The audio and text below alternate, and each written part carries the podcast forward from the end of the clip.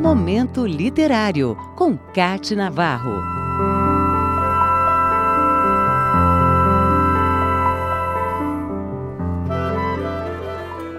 Uma mulher apaixonada pelos livros, dedicada à organização e a facilitar o acesso de todos à leitura. Uma mulher poeta na essência e múltipla nas funções. Esta é Zila Mamed, a fundadora do sistema de bibliotecas da Universidade Federal do Rio Grande do Norte e que por 21 anos trabalhou como diretora da Biblioteca Central da Universidade. Ela possuía um grande acervo de cartas, livros e fotografias que hoje fazem parte de um setor criado na biblioteca que leva o nome dela e que pode ser consultado pelo público. A biblioteca é um espaço de homenagem homenagem e resgate da memória dessa poeta que nasceu na Paraíba em 1928, mas que com cinco anos foi morar no interior do Rio Grande do Norte, na cidade de Currais Novos, onde seu pai passou a ter uma fábrica. Anos mais tarde, Zilá foi morar em Natal com a família. Foi quando terminou os estudos e passou a ter grande interesse pela literatura. Ela começou a escrever aos 21 anos, depois que desistiu de ser freira. Entre 1955 e 1956, Zilamamed cursou biblioteconomia no Rio de Janeiro e voltou para Natal, onde reestruturou as duas maiores bibliotecas da cidade. Ela chegou a publicar livros sobre o assunto e passou a ser reconhecida como uma referência na área.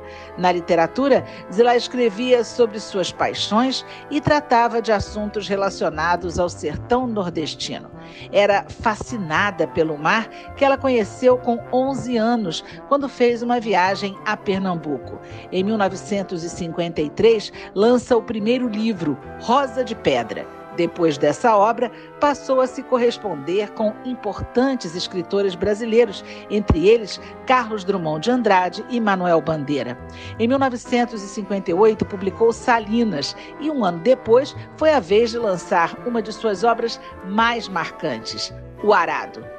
Depois desse livro, ela deixa a poesia de lado e passa a se dedicar à organização da bibliografia do pesquisador e historiador potiguar Luiz da Câmara Cascudo. Esse trabalho é lançado em 1970 no livro que reúne a produção de 50 anos de vida intelectual de Cascudo.